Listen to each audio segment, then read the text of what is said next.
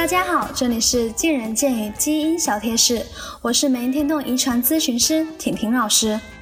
热爱运动的人在平常的锻炼中一定要注意避免运动损伤。常见的运动损伤发生在膝盖和跟腱的位置上，因为这两个地方承受反复过度的正牵张力和一系列扭转急停的高难度下肢动作，特别容易受伤。如何避免运动损伤呢？首先，运动前要选择专业减震的跑鞋来减缓地面对跟腱的冲击，同时做好热身准备。